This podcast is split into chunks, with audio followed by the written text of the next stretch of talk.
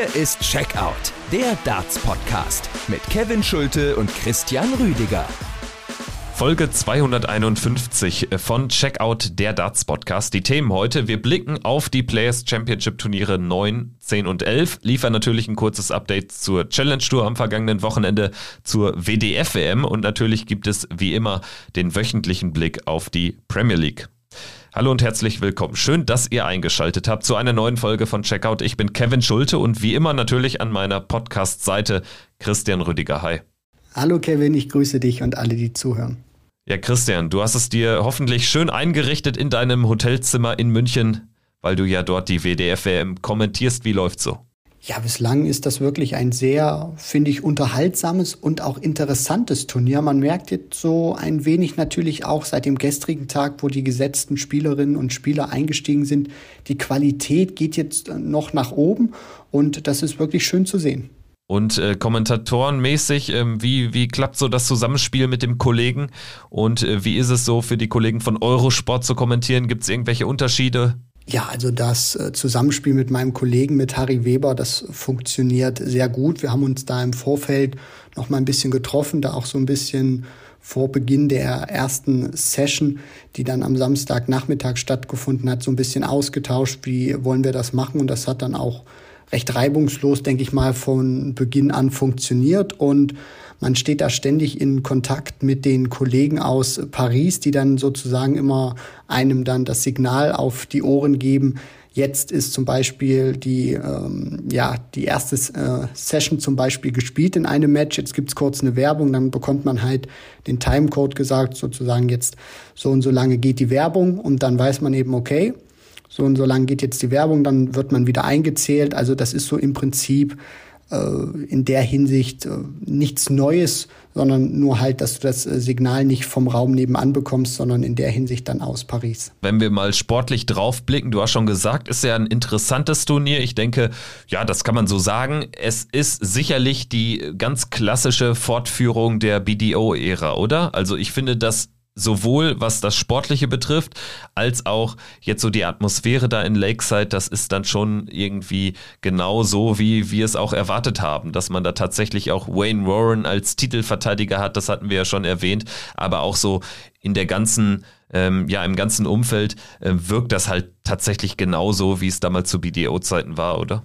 Definitiv, absolut richtig. Also es wird natürlich auch genauso kommuniziert von der WDF, dass man praktisch genau das, was die BDO sozusagen hinterlassen hat mit den Weltmeisterschaften, einfach nur fortführt mit eben einem Jahr Pause, weil wir wissen alle, was mit der BDO damals passiert ist. Die ist insolvent gegangen und man führt das im Prinzip wirklich genauso fort. Hat jetzt natürlich einen kleinen Aderlass, klar, weil aufgrund dieser Zeit von der BDO, wo es dann dem Ende zuging, sind dann natürlich auch viele Spieler haben den Weg zur PDC gemacht. Die einen haben ihn geschafft, andere spielen dann aber trotzdem Challenge Tour zum Beispiel weiter und haben da jetzt auch so ein bisschen das WDF-System gemieden. Deswegen finde ich, ist das auch in der Hinsicht eine sehr interessante Weltmeisterschaft, weil so ein Stück weit auch ein bisschen Übergang ist. Also man sieht auch wirklich viele neuere Namen, die sich dann in den Vordergrund spielen. Du hast nicht mehr so diese ganz großen Granten, wie du es früher noch kanntest, mit zum Beispiel Scott Waits, mit Daryl Fitton, mit Tony O'Shea oder dann auch noch zu ganz anderen Zeiten Glenn Duran, Stephen Bunting. Also man merkt auch schon, es ist so eine kleine Übergangs-WM und eine große Chance auch für einen Spieler, sich dann auch Weltmeister nennen zu dürfen. Ja, sicherlich, was auch daran liegt, dass natürlich äh, viele der genannten ähm, Ex-BDO-Namen, auch äh, Jim Williams etc. pp., die haben ja in den vergangenen Jahren, als dann die BDO letztendlich Geschichte war und äh, sich noch nichts Neues aufgetan hatte, haben die natürlich dann auch den Sprung in die PDC mittlerweile geschafft oder ein Großteil der Spieler, auch der Nummer 1 gesetzte Brian Rahman, der ja seine erste Runde ganz knapp überstehen konnte, ähm, der ist ja mittlerweile ein Tourkartenbesitzer, also wird auch wenn er den Titel holt, zum Beispiel seinen Titel ja nächstes Jahr dann wahrscheinlich sehr wahrscheinlich nicht verteidigen können. Also ja, da merkt man ja schon, dass da sicherlich ähm, so ein Übergang gerade stattfindet und dementsprechend kann man dann vielleicht auch sagen, die, die Leistungen sind so ein bisschen erklärbar, weil ich würde so ein bisschen zurücknehmen, was ich äh, vor ein paar Minuten gesagt habe, dass das Niveau dem entspricht, was man bei der BDO gesehen hat. Also mir fehlt dann schon doch noch der einzige, der ein oder andere 90 plus Average da. Also das war dann doch schon bei dem ein oder anderen genannten Ex-BDO-Spieler ein bisschen besser, oder?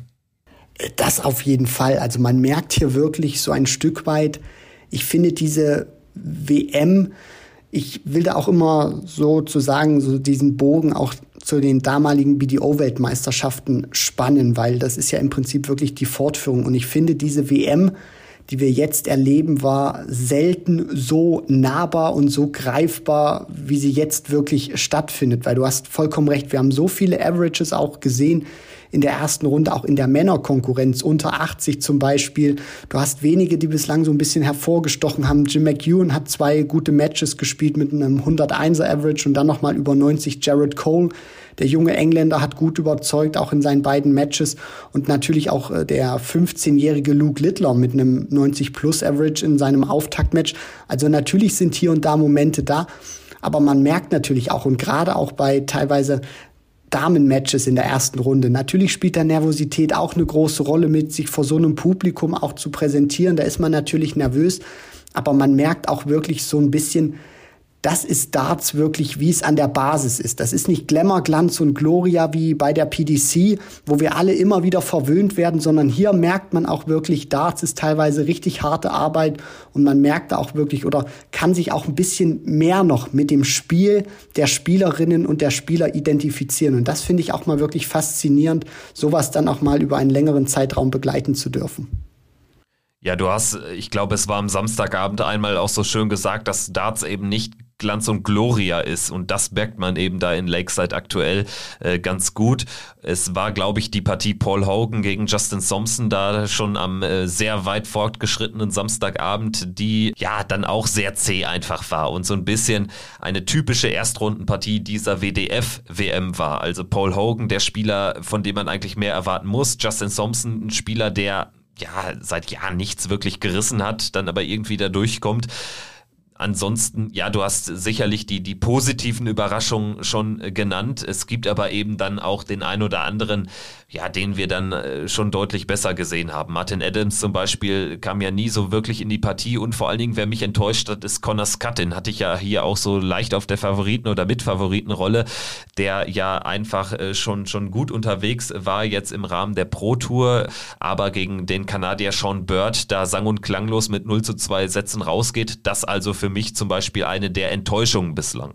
Ja, da hatten wir uns alle auch so ein Stück weit mehr erhofft von Connor Scott. Er hat in der Anfangsphase sicherlich gezeigt, wozu er imstand ist, aber hat das dann mental auch, finde ich, nicht so wirklich gut verpacken können. Und man merkt auch einfach, er ist dann noch in einem Lernprozess drin und wird diese WM sicherlich auch mitnehmen. Natürlich ist die Chance in so einem Feld wahrscheinlich größer als niemals zuvor. Und die Chance wird wahrscheinlich auch in der Hinsicht nie so groß wiederkommen, dass du dich irgendwann mal Weltmeister nennen darfst. Aber es zeigt wirklich immer sehr, sehr schön, dass ja, dieser, dieser Sport auch einfach so viele Facetten hat. Und äh, Connor Scott, für ihn hat es jetzt leider nicht gereicht. Und da bin ich jetzt auch mal sehr gespannt, was so die anderen jungen Spieler, die zum Beispiel noch im Turnier verblieben sind, die auch einen guten Eindruck bislang gemacht haben. Jared Cole zum Beispiel, Brian Rahman sich dann durchgebissen hat oder dann auch Luke Littler mit seinen 15 Lenzen, wie die das dann noch aufnehmen, den Kampf zum Beispiel gegen erfahrene Spieler wie ein Jim McEwen. Und bei den Damen muss man natürlich auch sagen, da ist die Möglichkeit oder da muss man sagen, ist eher so die ja, äh, Wahrscheinlichkeit, wer sich denn dann am Ende den Titel holen wird, sehr stark eingegrenzt. Aufgrund dessen, dass Lisa Ashton eben nicht dabei ist, Anastasia Dobromislova nicht spielen darf und Fallon Sherrock zurückgezogen hat. Also das grenzt sich dann wahrscheinlich so ein bisschen ein auf Dieter Hetman, Mikuru Suzuki und Bo Graves, die ich da wirklich sehr weit vorne sehe, Bo Graves. Also die drei werden es dann wahrscheinlich im Damenfeld wahrscheinlich machen. Wobei man da natürlich auch sagen kann, es ist gerade eben nicht eingegrenzt, weil eine Lisa Ashton Fallon Sherrick nicht dabei ist. Vielleicht ja auch deswegen sehr offenes Feld. Ne? Also Mikuro Suzuki habe ich schon absolut auf der Rechnung, würde ich jetzt, wenn ich Geld setzen müsste, auch drauf setzen.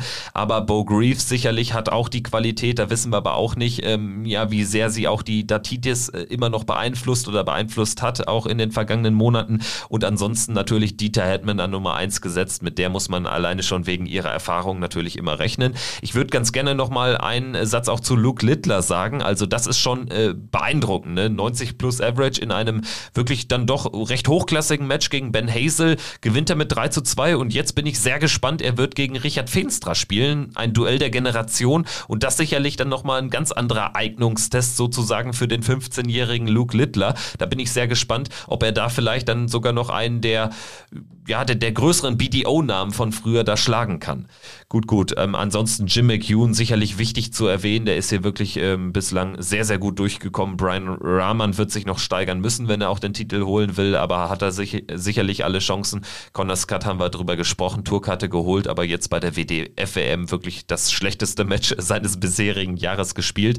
Gespannt bin ich sicherlich noch auf so Namen wie Thibaut Tricol, Leonard Gates, also von denen äh, kann man sicherlich auch ein bisschen was erwarten. Gerade Thibaut Tricol, der hat jetzt auch auf der Pro Tour erstmals gespielt äh, letzte Woche, jetzt WDF-WM an Nummer 2 gesetzt. Sicherlich auch so ein, ja, so ein, wenn es optimal für ihn läuft, ist das auch einer, der vielleicht so eine Geheimfavoritenrolle einnehmen kann. Ja, das ist absolut richtig. Also ich habe da so eine kleine These in der Hinsicht. Wenn du es wirklich so schaffst, konstant im hohen 80er Bereich zu spielen, beziehungsweise dann auch wirklich im 90er Bereich, Anfang des 90er Bereichs, über diese Set-Distanzen dann auch konstant zu spielen übers Turnier, dann kannst du da wirklich großen Schaden anrichten und vielleicht sogar den ganz großen Wurf landen, weil ich glaube, da brauchen wir auch keine großen Illusionen zu haben. Wir werden dann kein Finale haben, wo irgendeiner der Protagonisten äh, einen 100er Average spielt. Deswegen, wenn du da wirklich in so einem 90er Bereich landen kannst, konstant übers Turnier und und das kann sicherlich Thibaut Tricol auch, dann hat er da auch große Möglichkeiten, den ganz großen Wurf zu landen. Gut, gut. Ich würde sagen, damit haben wir so einen kleinen Überblick geliefert was die WDF-WM betrifft und wir kommen jetzt einfach zur PDC, wo es ja dann doch äh, eher mal um Glanz und Gloria geht und da ist das erste Stichwort natürlich, das jetzt äh, fällt aktuell die Premier League. Da würde ich sagen, fangen wir einfach mit an, indem wir uns mal äh, kurz nochmal anschauen, was da letzte Woche Donnerstag passiert ist in Birmingham. Spieltag Nummer 8 hat dort stattgefunden, blicken dann natürlich auch voraus auf den Donnerstag, die Nacht Nummer 9 in Leeds, wo es dann mit der Rückrunde sozusagen losgeht geht. Dies war Spieltag Nummer 8, da wurden die Spieler ja in äh, die Setzposition gemäß aktueller Tabellenposition gesetzt und wir hatten direkt, wenn man so will, eine Überraschung mit James Wade, der als Nummer 8 gegen die Nummer 1 gegen Michael van Gerven souverän mit 6 zu 2 gewinnt und das war jetzt ja für Michael van Gerven in den letzten Monaten das mit Abstand schlechteste Spiel. Also da ging ja von Anfang bis Ende so gut wie nichts ja, das war ein enttäuschender Auftritt auch für Michael van Gerven. Das ist nicht das, was er sich selber natürlich auch vorstellt, was er von sich erwartet und natürlich auch, weil er jetzt sehr viel Rückenwind auch gesammelt hat mit seinen Titeln beziehungsweise Erfolgen dann auch in der Premier League, wo er diese Mini-Turniere gewinnen konnte, zwei Stück an der Zahl wollte er dann natürlich jetzt weitermachen, weiter anknüpfen, sich auch ein Stück weit mehr in der Tabelle äh, noch ein gutes Polster herausarbeiten. Aber James Wade, der war wirklich von Beginn an richtig gut aufgelegt und deswegen war dann auch dieses Ergebnis in dieser Höhe, auch 6 zu 2 für The Machine, keine so wirkliche Überraschung, weil James Wade, muss man wirklich sagen, sehr konstant und sehr stark auch gespielt hat. James Wade hat sich ja dann auch ins Finale vorgespielt. Er schlägt Joe Cullen, der zuvor Gervin Price mit 6 zu 3 besiegen konnte ja, für James Wade war das ein äh, sehr lockerer Durchmarsch ins äh, Finale, hat er auch wenig Gegenwehr bekommen. Im Finale dann gegen Johnny Clayton allerdings verloren. Da muss man auch sagen, Johnny Clayton, der für mich logisch schon verdiente Sieger des Abends, weil der sich eben anders als James Wade, da äh, vor allen Dingen im Halbfinale gegen Peter Wright richtig strecken musste. Das 6 zu 4 im Halbfinale gegen Peter Wright war für mich eines der besten Matches in der diesjährigen Premier League und vor allen Dingen das mit Abstand beste Match in Birmingham. Oh ja, also die beiden haben da wirklich im Halbfinale richtig stark performt. Beide über 100. Peter Wright spielt sogar fast 108. Johnny Clayton kratzte an der 104. Und das war wirklich sehr schön zu sehen, weil das Niveau auch bis dahin von ja beiden Spielern insgesamt, also von den beiden Spielern immer im Viertelfinale nicht immer konstant gleich gut war. Also Clayton gegen Smith hatte mir schon gefallen und der Unterschied war dann natürlich auch in der Hinsicht so gewesen, dass, äh, wenn wir das mit seinem Finalgegner James Wade vergleichen, Wade hat, sage ich mal, von Runde zu Runde mehr abgebaut und Johnny Clayton hat sich mit dem Turnierverlauf gesteigert und war auch, finde ich, ein wichtiger Turniersieg für Johnny Clayton, der stark in die Premier League-Saison natürlich auch gestartet ist und den man natürlich auch vielleicht so ein bisschen ja jetzt mit äh, größeren Augen beobachtet oder vielleicht auch immer ein bisschen strenger beobachtet, weil er eben dieses bombastische vergangene Jahr gespielt hat und man da natürlich auch immer mehr erwartet. Deswegen war das jetzt auch sicherlich für ihn wichtig, hier wieder auch mit einer sehr dominanten Vorstellung dann ab dem Halbfinale sich hier diesen Mini-Abend zu sichern. Ja, in der Tat auch für die Tabelle natürlich sehr, sehr wichtig. Es sieht da wirklich sehr nach Playoffs aus für Johnny Clayton. Er hat ja auch so eine gewisse Konstanz, dass er jetzt irgendwie nicht dreimal am Stück in der ersten Runde ausscheidet. Also von daher sollte er da noch seine nötigen Punkte hamstern. Sein Finalgegner James Wade, ich sprach schon an, das war ein sehr ungleiches Finale. Er hat da dann im Finale gegen Johnny Clayton keinen Stich gesehen, verliert mit 6 zu 1, äh, fast 30 Punkte im Average schlechter. Also da war nichts zu holen für ihn. Trotzdem wichtige drei Punkte für The Machine, die er sich da verdient und souverän geholt hat mit zwei 6 zu 2 Erfolgen über Van Gerven und Kallen. Und vor allen Dingen für ihn auch wichtig, weil er zuvor an den ersten sieben Abenden fünfmal in der ersten Runde ausgeschieden ist. Also das ist ähm, ja jetzt dann endlich mal wieder so ein typischer James Wade gewesen, der sich dann auch so seine Momente nimmt und dann eben auch ähm, da ist, äh, die, die Schwäche seiner Gegner dann auch relativ konsequent ausgenutzt hat an diesem Abend. Im Finale, das habe ich erwähnt, war dann eben nichts mehr zu holen. Nee, das ging schon wirklich äh, denkbar schlecht los. Wie, wie viel waren es am Anfang? Fünf Punkte, oder? Fünf Punkte und Johnny Clayton wirft dann die 180 und da ist ja dieses Gap dann ja. mittlerweile eingeblendet, diese Averages. Das war auch mal schön zu sehen nach drei Darts. James Wade bei fünf Punkten im Schnitt pro Aufnahme und Johnny Clayton bei 180 Punkten. Aber das äh, unterstreicht natürlich auch nochmal genau das, was du eben bei James Wade gerade gesagt hast, Kevin. Und das finde ich auch immer so faszinierend bei dem Kerl. Der hat mal wirklich, ja, ein, zwei Spieltage, wo vielleicht nicht so viel geht, aber der ist dann auch einfach wieder zu einem bestimmten Zeitpunkt da und holt sich eben auch jetzt in dem Fall wichtige Punkte für die Tabelle. Und das macht ihn einfach immer so gefährlich, weil du ihn wirklich zu keinem Zeitpunkt abschreiben darfst, weil er an einem Abend wirklich immer jeden schlagen kann auf dieser Welt. Und das zeigt auch einfach, warum er seit ja mittlerweile drei Jahrzehnten ganz vorne in diesem Sport mit dabei ist. Und ja, wenn er es wirklich schaffen sollte, dann auch sich in die Playoffs zu spielen, ist das äh, einer, den man wirklich auf der Rechnung haben muss, weil an einem Tag ist der Mann wirklich brandgefährlich, wenn er richtig auf Touren ist. Johnny Clayton mit Michael van Gerven, äh, der Spieler, der schon zwei Abende gewonnen hat. Ansonsten ja, bleibt es dabei, James Wade und Michael Smith noch sieglos, aber James Wade pirscht sich so langsam an die Playoff-Plätze ran mit diesen drei Punkten. Wir schauen mal drauf auf die Tabelle. Michael van Gerven immer noch vorne, 17 Punkte. Johnny Clayton punktgleich, 17 Punkte. Peter Wright kommt über die Konstanz, hat nämlich ähm, ein Turnier gewonnen, einmal im Finale, viermal im Halbfinale. Er ist der einzige Spieler, der nur zweimal seine Erstrundenpartie verloren hat. 16 Punkte macht das. Joe Cullen hält sich auf Rang 4 mit 12 Zählern und dahinter kommt dann eben schon James Wade mit 10 Punkten. Und für Gervin Price wird es langsam schon wieder kritisch. Also da muss jetzt mal was kommen ich bin immer noch optimistisch, dass er natürlich alleine schon aufgrund seiner, seiner unglaublichen Spielstärke wird er schon sich sicherlich nochmal einen Abend holen und das gibt ja dann schon fünf Punkte. Das sollte dann aber auch irgendwann der Fall sein, weil er droht so ein bisschen hinten rüber zu fallen. Genauso wie WM-Finalist Michael Smith mit acht Punkten, Gary Anderson, ja, da, da fehlt es einfach. Ne? Also sieben Punkte, das ist deutlich zu wenig. Er scheidet sechsmal in der ersten Runde aus. Also ja, drei äh, fette Sorgenkinder da unten drin von James Wade erwartet man ja eigentlich gar nicht so viel mehr unbedingt. Ne? Also das ist ja einfach äh, so der typische James Wade, der sich so ja im Mittelfeld diese acht Spieler rangiert und da dann eben auf seine Chance wartet.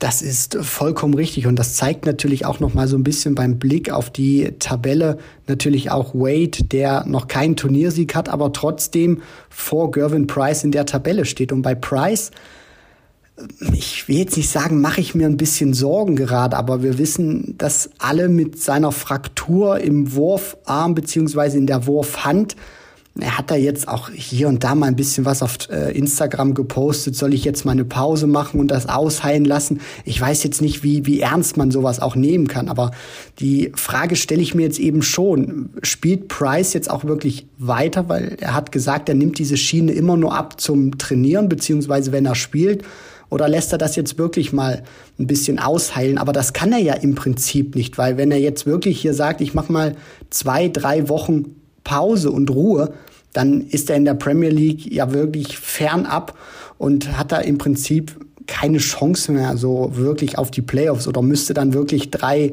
äh, oder zwei Abende wirklich gewinnen, um dann wieder in diese Position zu kommen. Also bei Price bin ich ab, aktuell so ein bisschen zwiegespalten, ob er tatsächlich eine Pause nimmt, zuzutrauen wäre es ihm, oder ob er wirklich sagt, er beißt sich dadurch, er spielt sich auch mit den Schmerzen dadurch. Ja, wenn er eine weitere Pause nimmt, dann hat er tatsächlich keine Chance mehr. Es ist ja jetzt schon eine gewaltige Hypothek, dass er da gegen Joe Cullen ähm, an Spieltag Nummer 5 nicht antreten konnte, weil das macht ja im Prinzip genau den Unterschied aus, also in der Tabelle auch. Für Joe Cullen waren das zwei kampflose Punkte und für Gervin Price eben eine kampflose Nullerrunde an dem Abend. Bin ich auch gespannt. Ich würde ihm langfristig aber dann schon dazu raten, oder sagen wir mittelfristig schon dazu raten, dann lieber eine Pause zu machen weil ich meine, er hätte natürlich nichts davon, wenn er krampfhaft jetzt an seiner Premier League-Kampagne festhält und dadurch dann irgendwie so das ganze Jahr die Binsen runtergeht. Ich meine, du kannst dir damit auch schon mal eine Karriere versauen, ne, wenn du da irgendwas nicht richtig behandelst. Bin ich gespannt äh, und sicherlich ist jetzt irgendwie Dr. Instagram ähm, auch nicht äh, die beste Adresse, um da irgendwie ärztlichen Rat einzuholen. Das wäre mein Ratschlag an Gervin Price. Ansonsten ähm, vielleicht nur eine Korrektur. James Wade nicht fünfmal rausgegangen in der ersten Runde, sondern viermal. Trotz trotzdem, ähm, ja, ist das natürlich dann auch äh, einfach gut, letztendlich hinten raus, dass er da trotzdem mit zehn Punkten immerhin auf dem fünften Platz steht und alle Chancen auf die Playoffs Stand jetzt hat. Schauen wir mal kurz voraus. An dieser Stelle ist vielleicht ganz gut, wenn wir dann auch thematisch bei der Premier League bleiben, obwohl es natürlich erst am Donnerstag weitergeht. In Leeds geht es weiter mit den Partien Michael Smith gegen Peter Bright, Gary Anderson gegen Michael van Gerven, Joe Cullen gegen Johnny Clayton und eben James Wade gegen Gervin Price. Und gerade die Partie Wade gegen Price ist natürlich für das Ranking enorm wichtig verdammt wichtig natürlich auch für Gervin Price heißt es, dass er natürlich mit einem Sieg dann natürlich auch James Wade da in der Hinsicht, äh, jetzt muss ich noch mal ganz kurz gucken, Wade hat zehn Punkte, Price hat neun, richtig Kevin? Genau, genau. Genau, das heißt natürlich auch für Price, der weiß natürlich auch, wenn er da Wade besiegt, zieht er da in der Tabelle wieder an ihm vorbei. Also enorm wichtig natürlich auch eine High-Pressure-Situation. Dann hast du diesen Evergreen von Anderson gegen Van Gerven, wo Anderson ja im Prinzip wirklich zum Siegen verdammt ist. Also natürlich war schön zu sehen, dass er diesen einen Abend gewinnen konnte, aber das hat sich bislang so ein wenig entpuppt, als ob das nur so ein kleines Strohfeuerchen war. Dann mal gucken, ob Peter Wright seine Konstanz weiter auspacken kann. Michael Smith steht, finde ich jetzt auch. Ab so einem Spieltag neun kann man sicherlich davon reden, dass solche Spieler dahinter jetzt, wie zum Beispiel ein Smith, wie ein Anderson, aber natürlich auch wie ein Gervin Price, die müssen jetzt natürlich auch zwingend ihr Viertelfinale überstehen, weil irgendwann wird dann einfach diese Lücke zu groß und dann schaffst du das auch nicht mehr mit einem Final oder mit einem Turniersieg noch so weit aus auszubessern, weil die Jungs davor dann natürlich auch Punkte sammeln und dann einfach so weit weg sind, dass du nicht mehr hinterherkommst. Deswegen dieser Spieltag, auch wenn wir die Partien jetzt natürlich auch irgendwann sehr häufig an diesen Abenden sehen, aber äh, für mich kein Spannungsabfall, sondern eher jetzt wirklich eine größere Spannung, die da drin ist, weil einfach die Spieler dahinter jetzt zum Siegen verdammt sind und das ist einfach schön zu sehen. Ich würde sagen, das soll's gewesen sein mit dem wöchentlichen Premier League Update. Wir werden natürlich weiter am Ball bleiben, blicken aber jetzt auf das sogenannte Brot- und Buttergeschäft der PDC auf die Players Championship Turniere 9 bis 11. Es war ein langes Wochenende in Barnsley. Am Freitag ging schon los und da ging das Ganze direkt mit einem großen Knall los, denn das Finale Danny Jansen gegen Andrew Gilding. Also das kann man vielleicht mit Fug und Recht als das merkwürdigste, kurioseste Finale auf der Pro Tour vielleicht aller Zeiten bewerten. Es gab sicherlich schon das ein oder andere wirkliche Außenseiter-Endspiel, aber das bricht äh, einige Dimensionen. Also gerade Andrew Gilding, ich meine, Danny Jansen ist noch der ganz junge Mann, the new kid in town, wo man aber schon wusste, der kann richtig was, der hat ja sein Können auch schon aufblitzen lassen. Aber dass Andrew Gilding nochmal ein Finale in einem PDC-Match erreichen würde, hätte ich nicht erwartet das war wirklich äh, großartig zu sehen. Als ich da dann auch auf Dart Connect geschaut habe und äh, gesehen habe, Danny Jansen hat erstmal das Turnier gewonnen, dachte ich mir, okay, das ist eine richtig fette Überraschung. 19 Jahre, erst seit Januar die Tourcard, also spielt jetzt auch erst seit natürlich ein paar Wochen damit und dann gleich seinen ersten äh, Titel dann da zu holen auf der Herrentour. Das ist natürlich schon eine äh, sehr große Leistung da vom jungen Niederländer, vom Mann das kann ich nicht anders sagen, mit der schönsten Friese auf der Tour. Also da gibt's keinen, der ihm da irgendwie nur annähernd das Wasser reichen kann. Und Andrew Gilding, das ist wirklich sensationell, was da passiert ist. Aber es zeigt auch einfach wieder diesen Charme und diesen Flair, den diese Players Championship Turniere haben. Du hast wirklich auch mal solche Turniere dann dabei, solche Tage dabei, wo sich wirklich zwei ins Finale spielen, wo du dir denkst, also zu dem Zeitpunkt jetzt hätte ich das nicht erwartet und es ist wirklich großartig zu sehen. Also Jansen gegen Gilding im Jahr 2022 in einem Players Championship Finale. Also wer darauf gewettet hat, der ist wahrscheinlich jetzt ein reicher Mann.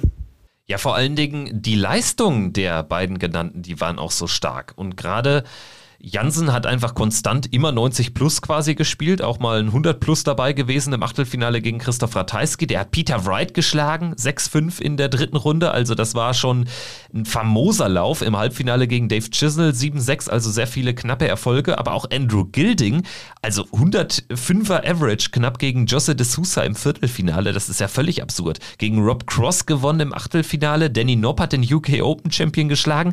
Also man kann jetzt ja nicht sagen, dass einer von beiden da eine leichte Auslosung hatte. Überhaupt nicht. Also die Namen, die er da wirklich schlägt, gerade auch Andrew Gilding, Luke Humphrey ist ein der besten ja, Spieler auf der Pro Tour mit oder auch einer, der wirklich diesen Schritt, diesen Durchbruch dann geschafft hat, zu besiegen. Das ist wirklich großartig. Rob Cross von dir schon angesprochen, rauszunehmen. De Sousa, also auch Major-Sieger mit Leistungen, die du in dieser Konstanz auch nicht von ihm erwartet hast. Also zumindest jetzt nicht mehr zu diesem Zeitpunkt. Er hatte mal ein paar Jahre oder vor, vor ein paar Jahren, das ist besser gesagt, wo er wirklich auch mal so ein kleiner Angstgegner auch mal war für größere Namen, weil er da wirklich große Averages auch spielen konnte. Aber dass er das in diesem Jahr dann auch noch hinbekommt, in 2022, das ist äh, wirklich sehr beeindruckend zu sehen, dass Andrew Gilding es äh, tatsächlich immer noch drauf hat, auch an ausgewählten Tagen große Leute zu schlagen und in ein PDC-Finale einzuziehen. Wir müssen aber noch einen weiteren Spieler würdigen, denn es ist etwas äh, fast schon Historisches passiert. Glenn Durant hat zum ersten Mal seit, seit einem Dreivierteljahr ein Spiel gewonnen auf der Tour und nicht nur eins, sondern sogar zwei. Er schlägt Toni Martinez, den Spanier, im, in der ersten Runde mit 6 zu 5, spielt er 15 Steady Darts im Decider und gewinnt dann, und das ist natürlich die eigentliche Sensation, gegen Dimitri Vandenberg in der zweiten Runde mit 6 zu 4. Also das hat mich sehr gefreut. Wir sind ja hier unparteiisch, aber das ist schon ein wichtiges Signal für Glenn Duran, der dann gegen Dimitri vor allen Dingen auch davon profitiert, dass Dimi am Ende auf die Doppel nichts mehr getroffen hat. Ähm, das äh, neunte Leck entscheidet Glenn Duran mit dem 24. Dart. Dimitri stand auf dem Madhouse und dann auch im Folgeleck reichen 21 Darts für Daza. Endlich hat er auch mal so ein bisschen das Glück gehabt. Ja, also da sind mir wirklich so ein Stück weit die Tränen gekommen, als ich das gesehen habe. Ich meine, wir, wir reden hier über Glenn Durant, einen dreimaligen Lakeside-Champion, der die dritte Runde bei einem Players Championship Turnier erreicht und wir feiern das ab, als hätte er jetzt hier irgendwie alle drei Tage gewonnen. Aber das sieht man ja auch mal wirklich, was der Kerl für einen Leidensweg hinter sich hat. Du hast diese krasse Statistik gerade schon angesprochen, wann der mal zuletzt ein Match gewonnen hatte. So und jetzt schlägt er natürlich, sind das hier Averages gewesen, 83, 84 in seinen ersten beiden Runden und dann geht er mit einer 86 gegen Chizzy raus. Aber das ist erstmal vollkommen egal, weil Glenn Durant ist wirklich in einer Phase, wo er Siege braucht und egal wie die dann kommen. Und man, man muss ja auch sagen, wenn man sich mal so auch Statistiken und Averages angeschaut hat, ich meine, der ist bei einem European Tour Qualifier mit einem Anfang 60er Average zum Beispiel auch rausgegangen. Also das sind jetzt auch wirklich Steigerungen. Da sieht man, er ist natürlich noch nicht zurück auf dem Niveau, wo er mal war. Vielleicht kommt er auch da nie wieder hin, man weiß es nicht. Aber zumindest jetzt auch mal wieder Mitte 80 zu spielen oder im 80er Bereich. Damit kannst du auch mit einem guten Timing, er hat es hier ja auch dann gezeigt, auch mal Matches gewinnen. Und deswegen ist das schön zu sehen, dass äh, er trotzdem auch noch konkurrenzfähig sein kann. Und ich hoffe auch einfach, dass er jetzt noch ein paar Matches gewinnt und ja, dass er sich irgendwann aus diesem Leidenstal endgültig wieder befreien kann. Ich meine, so absurd das vielleicht klingen mag bei einem Spieler seiner Klasse. Ich meine, wir reden hier über einen Premier League Champion, WM-Viertelfinalisten, Matchplay-Halbfinalisten, mehrfachen BDO-Weltmeister. So absurd das klingen mag, aber wenn er jetzt in den nächsten Wochen und paar Monaten steady, ich sag mal so ein Mitte 80er Average spielt, dann wird er zwangsläufig, so wie an diesem Freitag, ein, zwei Partien mal gewinnen ab und an. Und das wäre alleine schon extrem wichtig, glaube ich, für ihn. Dass er merkt, hier, er hat wieder so, einen, so einen gewissen Drive drin, der es ihm zumindest gestattet, nicht mehr komplett abzurutschen und der schlechteste Spieler auf der Tour oder in einem Turnier zu sein. Und das wird jetzt entscheidend sein. Also wenn er das so ein bisschen konservieren kann, dass jetzt die Averages nicht mehr ganz so krass abfallen, dann könnte vielleicht was gehen für Glenn Durant, dass er wieder ein Spieler wird, der vielleicht ja, die Tourkarte hält, weil darum geht es ja einzig und allein. Ne? Also es ist ein rapider Absturz, aber das wird jetzt die, die entscheidende Sache sein. Er muss irgendwie versuchen, die Tourkarte zu halten, irgendwie sich auf dem PDC-Circuit wieder zu befreien. Leider lief es ja dann am Samstag und Sonntag nicht so gut. Also da hat er nur noch um die 80 oder auch mal unter 80 gespielt, beides Male klare Erstrunden-Niederlagen kassiert. Aber der Freitag muss ihm irgendwie Mut geben. Richtig, jeder Schritt nach vorn und mag er auch nur so klein sein, ist ein wichtiger Schritt in die richtige Richtung. Und du sprichst das auch einfach an. Ich meine, für Leute, die jetzt den Circuit nicht so ganz verfolgt haben und jetzt denken, Glenn Durant, was erzählen wir denn da hier irgendwie, dass er die Tourcard hätte? Ja, der, der, der Kerl, sag ich mal, das ist ja jetzt auch dieses ganz große Negative, weil er eben so krasse Leistung gezeigt hat in seinen ersten Tourcard-Jahren, dass er jetzt eben auch äh, dieses Preisgeld nicht mehr verteidigen kann in der Hinsicht, weil er eben so krass jetzt von der Leistung abgefallen ist. Also der wäre jetzt wirklich im Tourcard Race, wenn wir da jetzt weitergehen bis zum Ende des Jahres, nur noch die 59 der Welt. Also vielleicht hält er sie noch knapp und kann sich dann natürlich auch noch mal ins nächste Jahr retten und da muss er dann natürlich produzieren. Aber es wäre natürlich schön zu sehen, weil du sprichst diese Erfolge auch an bei der PDC. Das ist ein absoluter Weltklasse-Spieler. Und ich hoffe natürlich auch, genauso wie du und genauso wie ihr alle sicherlich, äh, zu Hause, dass Glenn Durant endlich wieder in die Spur findet und uns irgendwann auch wieder diese großen Matches geben kann. Weil ich erinnere mich einfach, wo der im wo der beim World Matchplay gegen Michael van Gerven zum Beispiel gespielt hat. Du hattest einfach von Beginn an das Gefühl, das ist ein großes Match und diese Spiele will ich auch einfach wieder sehen. Wenn er den Kampf konkurrenzfähig gegen die Großen des Sports wieder aufnehmen kann, hoffentlich kommt er da nochmal hin. Sonderlich wahrscheinlich ist es für mich ehrlich gesagt nicht, weil irgendwie, ich kann es mir nicht so richtig vorstellen, dass er die Tourkarte hält und dann kann ich mir auch nicht so richtig vorstellen, dass er dann wieder auf die Tour kommt. Das dann stellt sich dann vielleicht eh die Frage für einen Spieler seiner Klasse. Macht er dann überhaupt noch weiter? Ne?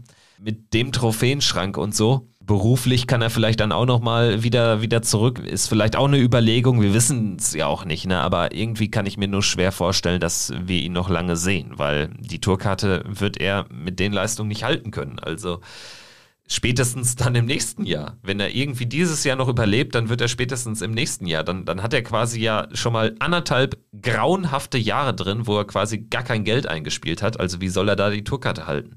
Was ich mir nicht wünsche, ist, dass irgendwie Glenn Durant seine Karriere beendet, indem er irgendwie würdelos beim PDPA Qualifier irgendein Erstrundenmatch verliert. Ne? Also es wäre irgendwie zu hoffen, also Best Case für ihn wäre, er schafft irgendwie die WM-Qualifikation und tritt dann so ab, oder? Also klingt vielleicht hart, aber irgendwie mag ich mir nicht ausmalen, dass Glenn Durant so würdelos irgendwie fernab von einem Stream bei dem PDPA Qualifier sein letztes Match äh, auf PDC-Ebene ähm, absolviert. Ja, man würde ihm natürlich wünschen, dass er in einem, wenn er sich tatsächlich entscheidet, dass er sagt, ich habe jetzt so grauenhafte Jahre hinter mir, ich habe da auch nicht mehr die Kraft, um das wirklich nochmal zu versuchen, mich vielleicht nochmal in die absolute Weltspitze zu spielen. Ich äh, beende das wirklich mit einem schönen Moment. Auf der anderen Seite muss man dann natürlich auch fragen, da kann man nicht in ihn hineinschauen. Wie groß ist tatsächlich seine Leidenschaft für diesen Sport, dass er einfach sagt, ja, ich habe so viel auf die Öhrchen bekommen, so viel Kinnhaken einstecken müssen. Aber ich will hier einfach nicht, nicht weggehen. Und wenn es dann das letzte Match vielleicht irgendwie meiner professionellen PDC-Karriere sein sollte, auf irgendeinem Stream oder bei irgendeinem PDPA-Qualifier, dann ist es vielleicht so. Man, man kann in den Menschen nicht hineingucken. Natürlich würden wir uns sicherlich alle wünschen, dass er würdevoll abtritt. Auf der anderen Seite weiß man einfach nicht, welchen Plan Glenn Durant hat, ob er vielleicht sogar schon solche Gedanken auch hegt. Man muss einfach schauen, wie groß ist die Leidenschaft auch für diesen Sport. Man kennt das in so vielen anderen Sportarten auch, dass Leute dann einfach sagen, ich will diesen großen Moment vielleicht auch gar nicht zum Abtreten, sondern ich will einfach so lange weiterspielen, wie ich vielleicht noch Bock habe, wie mein Feuer noch brennt. Und dann muss man eben abwarten, was Glenn Durant dann tut. Okay, dann vielleicht an dieser Stelle noch der Blick auf die Deutschen äh, am äh, Freitag. Da hat äh, sich vor allen Dingen Max Hopp hervorgetan, der das beste deutsche Ergebnis erzielt mit einem Drittrundeneinzug. Also eine stabile Leistung. Er schlägt Alan Suter und sein Landsmann Gabriel Clemens mit 6 zu 4 und scheitert dann erst an Gary Anderson mit 6 zu 5. Das ist keine Schande. Ein guter Tag für Max. Also das scheint da langsam zumindest aufwärts zu gehen, auch wenn dann ja, die Ergebnisse am Samstag und Sonntag nicht mehr bestätigt werden konnten von Max Hopp. Ja, natürlich, aber auch hier immer wieder wichtig, gerade im Darts, diese wenigen positiven Momente, die du hast oder diese, diese kleinen positiven Momente, weil auch Max hat sehr schwierige Monate hinter sich, dann auch einfach sich sowas wieder zu nehmen, zu sagen, Runde der letzten 32 erreicht, gegen Anderson erst im Decider gescheitert, das wieder mitnehmen, wieder dann besser machen bei den nächsten Players Championship Turnieren. Also ja, man, man hat jetzt so immer wieder diese leichte Hoffnung, weil Max hier und da wirklich aufblitzen lässt, dass er wahrscheinlich nicht ohne großen Kampf rausgehen möchte in diesem Tourcard Race. Deswegen auch schön zu sehen, dass da immer noch Leben im Maximizer ist. Ja, und er hat, hätte um ein Haar sogar Gary Anderson geschlagen. Er hat ja 3-0 und 5-3 geführt, hat es am Ende aber nicht zumachen können. Äh, da wäre sogar ein Achtelfinale drin gewesen. Aber immerhin dritte Runde, ein gutes Ergebnis für Max Hopp. Dann äh, kommen wir jetzt auf den Samstag zu sprechen. Am Wochenende generell muss man sagen, da haben sich die Favoriten dann von einer besseren Seite präsentiert.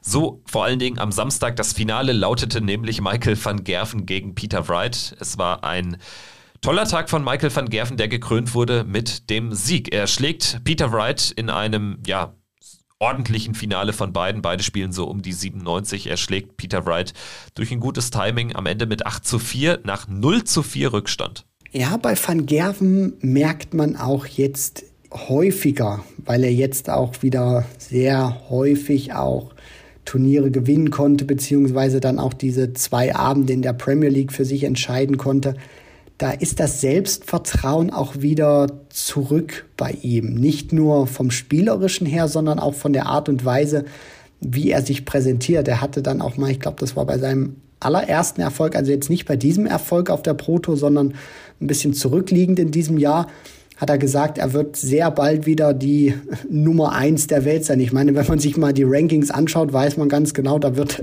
vor der WM wird da gar nichts passieren. Aber es zeigt auch einfach wieder, dass, dass Van Gerven selber spürt, dass er wieder zurück ist und auch ein bisschen mehr den Mund jetzt wieder aufmacht. Und man merkt das ja auch in der Order of Merit. Er ist jetzt wieder die drei der Welt, kann sich da auch ein bisschen jetzt von Nummer vier und fünf absetzen. Natürlich ist da noch ein Riesenbrocken zu gehen, um Price und Wright einzuholen. Da wird auch nicht viel passieren, weil das Preisgeld einfach nicht so hoch ist bei den nächsten Major-Turnieren.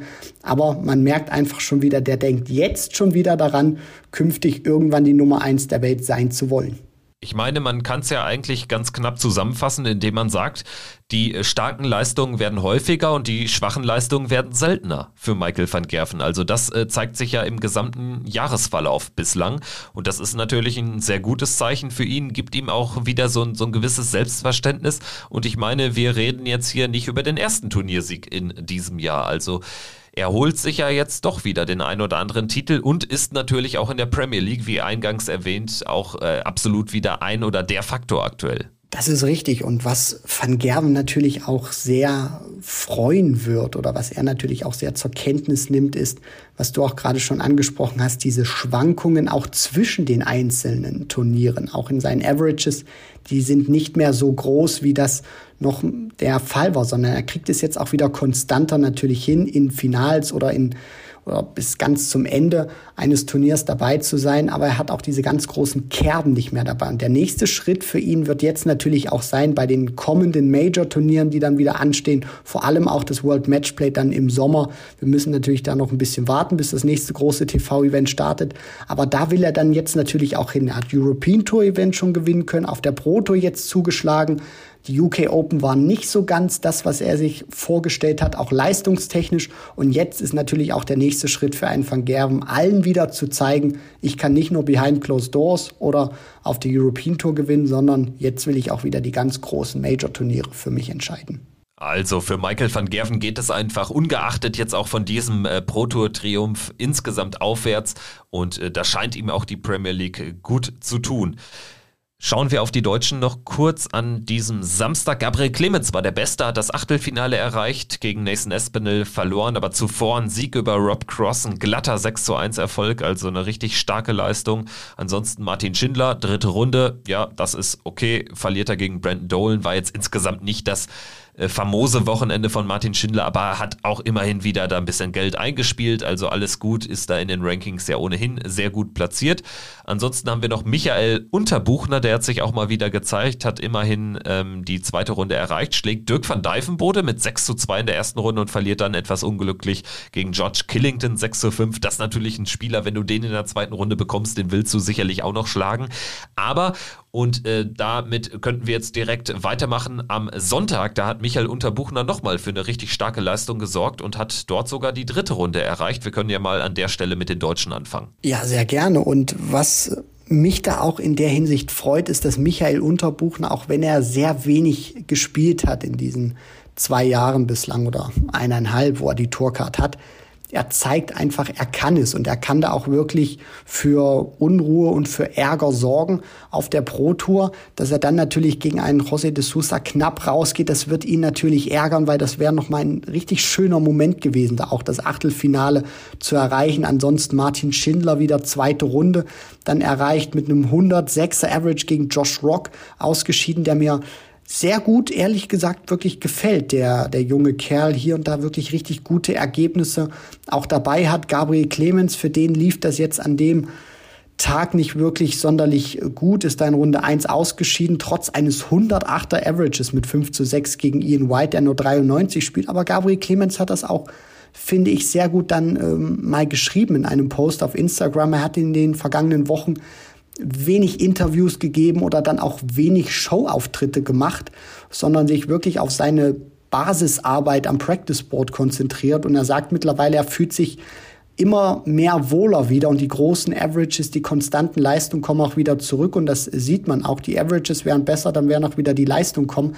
Und der einzige, der mir gerade so ein bisschen Sorgen macht, Kevin, das ist tatsächlich Florian Hempel, weil für den läuft es aktuell wirklich überhaupt nicht rund auf der Pro Tour. Nein, da geht gar nichts. Auch an diesem Wochenende wieder immer in der ersten Runde ausgeschieden.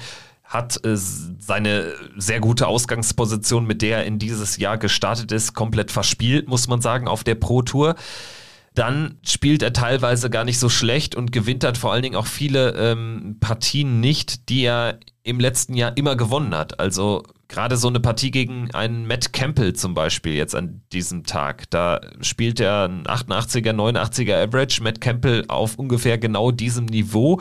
Flo kriegt das Match aber nicht zu, obwohl er zwischenzeitlich 4-3 führt. Und vor allen Dingen ja auch jetzt da nicht in einen Spieler reinläuft, der ihn irgendwie deklassiert. Das läuft auf vielen Ebenen gerade nicht. Es ist für mich aber immer noch auch so ein bisschen erklärbar. Also ich meine, der hat seinen unglaublich steilen Aufstieg erlebt und da erlebt er jetzt vielleicht gerade so, so einen kleinen Blues, ne? Also, dass es irgendwie dann nicht mehr geht, dass er gerade nicht so den Touch verspürt. Es ist nicht so, dass ich mir da irgendwie langfristig Sorgen mache. Ich glaube, wir haben mittel- und langfristig da in Florian Hempel immer noch einen richtig starken Spieler, der auch wiederkommen wird. Ja, das denke ich auch, zumal er hat jetzt auch die Zeit aufgrund seines starken ersten Jahres. Er wird die Tourcard sehr wahrscheinlich dann natürlich auch äh, behalten. Also da wird sehr wahrscheinlich auch überhaupt nichts anbrennen. Da müsste es schon fast mit dem Teufel zugehen. Deswegen, er hatte auch ein bisschen Zeit, sich aus dieser Phase, die er gerade hat, wo es nicht so gut läuft, sich auch wieder rauszuziehen. Und das nächste Jahr ist ja auch nochmal für ihn sehr gut, gerade in der Anfangsphase, weil da hatte er fast gar nichts gespielt oder absolut nichts gespielt und deswegen kann er da dann auch nochmal Preisgeld sammeln. Deswegen Florian Hempel hat natürlich auch die Zeit auf seiner Seite und er hat immer wieder gezeigt, jetzt auch im vergangenen halben Jahr, was er für ein großartiger Spieler ist. Und so ein Talent, das geht ja dann auch nicht einfach weg. Und wenn er da einfach dranbleibt, diszipliniert und hart arbeitet, dann wird das auch wiederkommen. Ja, und dann werden die knappen Matches auch mal wieder auf seine Seite laufen oder zu seine Seite.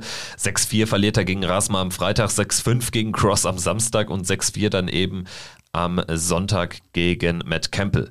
Gut, gut. Dann würde ich sagen, sprechen wir noch kurz über den Turniersieger am Sonntag. Der heißt Ryan Searle, natürlich auch so ein altbekanntes Pro-Tour-Monster, gewinnt das Finale 8-3 gegen Nathan Espinel und spielt wirklich ein sehr, sehr stabiles Turnier. Im Viertelfinale hat er, äh, ja, gegen Josh Rock kurzen Prozess gemacht mit 6-0 und dann das Halbfinale, das war dann eben ja das ganz große Ding gegen Rob Cross, da gewinnt er 7-6, im Finale war er dann der klar bessere Mann, also hat einfach dann letztendlich auf die Doppel besser performt als Nathan Espinel, der auch ein 100er Average spielt, aber da war Ryan Searle dann nicht mehr zu stoppen. Überhaupt nicht mehr. Dritter PDC-Titel für Heavy Metal. Das war auch ein Tag, dieser Sonntag, der war komplett in englischer Hand gewesen. Nur Engländer im Viertel, äh, im Halbfinale natürlich gewesen mit Aspinall, Chisnell, Cross und Searle. Für Nathan Aspinall natürlich auch ein toller Erfolg, nachdem es Anfang des Jahres nicht bei ihm laufen konnte wegen seiner Handverletzung, jetzt wieder zurückzukommen. Und Ryan Searle natürlich auch, der zeigt immer wieder grandioser Spieler auf der Pro Tour, immer für einen Tagessieg gut und ja, einfach toll gespielt und bei den Major-Turnieren auch eine große Gefahr mittlerweile. Also das ist wirklich so ein, so ein Spieler, wo ich sage, der ist jetzt schon richtig gut, aber der kann tatsächlich noch mehr. Also ich traue dem auch irgendwann den Schritt in die Top 10 zu. Ja, zumal, was man sagen muss, ich meine, er ist die 15 der Welt, ohne wirklich so ein richtig großes Turnier gespielt, also ein Major-Turnier gespielt zu haben. Also, das finde ich schon krass. Also, 15 der Welt ist jetzt vorbei an Dirk van Dijvenbode. 280.000 Pfund stehen da aktuell ähm, auf seiner Habenseite. Und das eben ohne ein UK Open Triumph wie bei Danny Noppert, das liest sich schon richtig gut an. Ryan Searle äh, lebt natürlich so ein bisschen auch von, von äh, den Players Championship Finals da, aber die bringen ja auch gar nicht so viel. Also du musst eigentlich ein Major Turnier gewinnen, um dann richtig weit nach oben zu springen in die Top 10. Richtig, also mit diesem Erfolg dann natürlich auch, den er dann leider nicht schaffen konnte, Ende des vergangenen Jahres vor der Weltmeisterschaft. Das ist immer der, der Finalist kriegt dann natürlich nicht so viel wie der Sieger, ist natürlich klar. Der sahnt dann immer richtig fett ab. Und deswegen ist das wirklich auch eine Leistung, vor der man wirklich seinen Hut ziehen muss bei Ryan Searle. Du sagst das vollkommen richtig. Ohne wirklich richtig große Titel sich da in die Top 16 reingespielt. Und wenn da jetzt auch bei dem, bei den, bei den Major-Turnieren, vielleicht auch bei, bei so einem Turnier wie den Players Championship Finals oder vielleicht den European Darts Championship, wo das mit der Setzliste natürlich auch nicht ganz mit der reinen Order of Merit d'accord geht, wo dann solche Chancen auch größer sind für Spieler wie Ryan Searle, dann ganz zum Ende dabei zu sein, dann ist das auch wirklich einer, der diesen Sprung dann da rein schaffen kann, weil er zeigt es immer wieder. Grandioser Spieler, toller Wurfstil, sehr attraktiv anzuschauen und ja, vielleicht ist das auch wirklich mal irgendwann ein zukünftiger Top 10 Spieler. Ja, und wo wir gerade bei Rankings sind, da können wir nochmal ganz kurz auf das Matchplay und Grand Prix Race äh, zu sprechen kommen. Also letztendlich aus deutscher Sicht hat sich natürlich nicht viel getan. Martin Schindler ist da sehr, sehr gut platziert. Das sollte für beide Turniere reichen, zumal da jetzt ja auch irgendwie kein dramatischer Absturz zu erwarten ist. Er steht da weiterhin auf Platz 5 im Matchplay Race und auf Rang 6 im Grand Prix Race in der Proto Order of Merit. Für Gabriel Clemens ist das Ganze natürlich alles ein bisschen knapper. Platz Nummer 11 im Matchplay Race und die 13 im Grand Prix, Grand Prix Race. Zumal jetzt von hinten natürlich auch noch ein paar Namen drücken, wie Danny Jensen und Andrew Gilding. Also die beiden haben sich natürlich durch diesen famosen Freitag da in Contention gespielt. Die kamen so ein bisschen jetzt natürlich aus dem Nichts. Danny Jensen, ähm, das wäre natürlich schon krass, wenn er sich im ersten Jahr für eines der beiden ähm, großen Majors äh, qualifiziert, weil er ja erst seit Anfang des Jahres überhaupt eine Tourcard hat. Ansonsten würde ich noch einen Namen nennen, Raymond van Barneveld. Ähm, ja, da scheint ein bisschen mehr Konstanz reinzukommen. Also es ist noch nicht so, dass er jetzt irgendwie ähm, Viertel ein Halbfinale spielt, aber die Achtelfinals kommen aktuell relativ regelmäßig und das ist eigentlich genau der Weg, wo er ja hin muss, wenn er den Sprung in die Top 32 schaffen will und wenn er es vor allen Dingen zu solchen Turnieren schaffen will, wie dem Grand Prix oder dem Matchplay. Ja, absolut, weil das sind natürlich dann auch die Turniere, die bringen wieder richtig fett Kohle rein und das sind dann auch die Turniere, die buxieren Barney dann wieder in solche Regionen in der Rangliste, wo er auch hin will. Er hat jetzt in den vergangenen zwei Jahren beziehungsweise bei den vergangenen zwei Ausgaben mit den UK Open hat er für mich persönlich eine Riesenchance ausgelassen, wirklich auch viel Geld einzuspielen bei einem Major-Turnier, um sich dann auch in eine bessere Position in der Order of Merit zu bringen. Wir können uns erinnern, im vergangenen Jahr gegen Alan Sutter direkt in seinem ersten Match raus, jetzt gegen Willie Borland. Also diese Chance hat er da ausgelassen und jetzt muss er es eben versuchen bei dann schwierigeren Turnieren, weil wenn er sich dann tatsächlich zum Matchplay oder zum Grand Prix spielen sollte, da müssen natürlich noch ein paar Players Championship Events absolviert werden. Man merkt auch an dem Beispiel Andrew Gilding oder Dan Jansen, das kann auch mal ganz schnell gehen. Also der junge Holländer warum sollte man ihm jetzt nicht noch mal vielleicht so einen großen Run zutrauen? Vielleicht nicht unbedingt den Turniersieg, aber wenn der noch mal ein Finale spielt, zum Beispiel, da klingelt die Kasse auch ordentlich für solche Races. Deswegen, es würde dann für Barney nicht so einfach sein, in Anführungszeichen, wie bei den UK Open zum Beispiel. Also der wird natürlich auch sehr daran interessiert sein, sich zu solchen Turnieren zu spielen, vielleicht ein bisschen Losglück dann zu haben, wenn man das sagen kann bei solchen Turnieren, um dann natürlich auch wieder mehr Preisgeld einzuspielen, vielleicht auch richtig fett abzukehren cashen, um dann in die Rangliste wieder nach oben zu steigen. Wir gehen jetzt nochmal weg äh, von äh, ja, der, der großen PDC-Welt sozusagen hinein ins Kleine, in die Challenge Tour, in die zweite Liga sozusagen. Denn da haben äh, fünf Turniere stattgefunden über das Wochenende verteilt in Hildesheim. Deshalb natürlich sehr, sehr viele Deutsche auch am Start über dieses lange Woche hin, lange Wochenende hinweg. Und wir können ja vielleicht nochmal ganz kurz äh, zum Ende dieser Folge darüber sprechen, wer, da, wer sich da so hat durchsetzen können. Am Freitag gewinnt Scott Williams, der ja diese Challenge Tour ohnehin schon dominiert. Ich meine, er steht bei über 6000 Pfund Preisgeld nach der Hälfte der Challenge Tour. Also das ist wirklich sehr, sehr stabil. Gewinnt dort das Finale gegen Scott Marsh. Den haben wir dieses Jahr auch schon auf der großen Tour gesehen. Ansonsten am Freitag das zweite Turnier geht an einen Schweizer. Stefan Belmont ist der erste Schweizer überhaupt, der ein PDC-Turnier gewinnt im Finale gegen Karel Sedlacek. Ein großer Schritt für den Schweizer und das unterstreicht nochmal, dass da echt, echt was los ist. Wir hatten ja auch im Zuge der, der Q-School-Folge mit dem Kollegen Marc Inhilder gesprochen, der ja auch da lokale Events organisiert. Also die Schweizer Dartszene ist auf dem Vormarsch und ich würde mal behaupten, mit diesem äh, Turniersieg ähm, ist das doch auch schon nochmal eine kleine Bewerbung für ähm, eine Schweizer Teilnahme am World Cup of Darts. Das ist historisch natürlich auch, was da passiert ist und es zeigt auch einfach, der Sport dort kann sich weiter etablieren. Man hat dort diesen Frontspieler sozusagen mit Stefan Belmont, der auch schon auf der European Tour zu Gast war, der das auch immer wieder versucht, sich über die Q-School eine Tourcard zu sichern der auch ein Spieler ist. Ich meine, so ein Challenge-Tour-Event zu gewinnen, das ist verdammt schwierig. Natürlich spielt er nicht mehr die erste Garde mit, klar, aber sich da durchzusetzen, weil das Niveau auch teilweise wirklich sehr hoch ist, dann sich über so ein Turnier dann an einem Tag durchzusetzen, wirklich absolute Spitzenklasse, was er da gemacht hat. Und ja, vielleicht kann er sowas dann auch noch mal wiederholen. Aber es zeigt natürlich auch die Schweiz die haben schon den einen oder anderen guten Spieler. Thomas Junghans ist auch einer, der hatte mich mal abserviert bei einem European Tour Qualifier damals in Hildesheim. Auch ein sehr konstanter Spieler, der sehr oft Mitte 80 spielt, dann auch über 90 spielen kann. Also die haben da wirklich schon gute Jungs, die Schweizer. Ja, und mit Thomas Junghans haben sie nämlich dann auch einen, einen Spieler, auch einen weiteren Spieler in der Order of Merit. Beide haben ja jetzt in diesem äh, Jahr schon eine Qualifikation für ein European Tour Event geschafft. Also dementsprechend, da ist doch die Konsequenz dann eine World Cup Teilnahme in meinen Augen. Wir wissen alle, dass die PDC da ein bisschen anders agiert, dass das äh, für die PDC kein Automatismus ist, aber mich persönlich würde es sehr freuen. Am Samstag heißen auf der Challenge Tour in Hildesheim die Sieger Stephen Burton, der das Finale gegen Danny Vertreib gewinnt und und eben Danny van Treib, der dann im zweiten Turnier am Samstag das Finale gegen Lukas Wenig gewinnt. Also einfach natürlich zwei Finals an einem Tag zu spielen. Äh, Danny van Treib, klasse Leistung, aber auch Lukas Wenig sollten wir hier erwähnen, der aus deutscher Sicht da einen tollen Run hinlegt und das Finale erreicht.